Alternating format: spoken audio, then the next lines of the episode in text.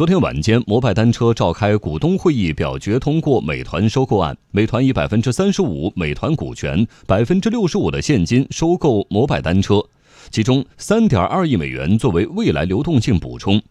随后，摩拜单车创始人胡伟伟以及美团创始人 CEO 王兴在社交媒体对收购消息予以证实。摩拜单车创始人胡伟伟在朋友圈回应说：“并不存在所谓的出局，一切只是新的开始。”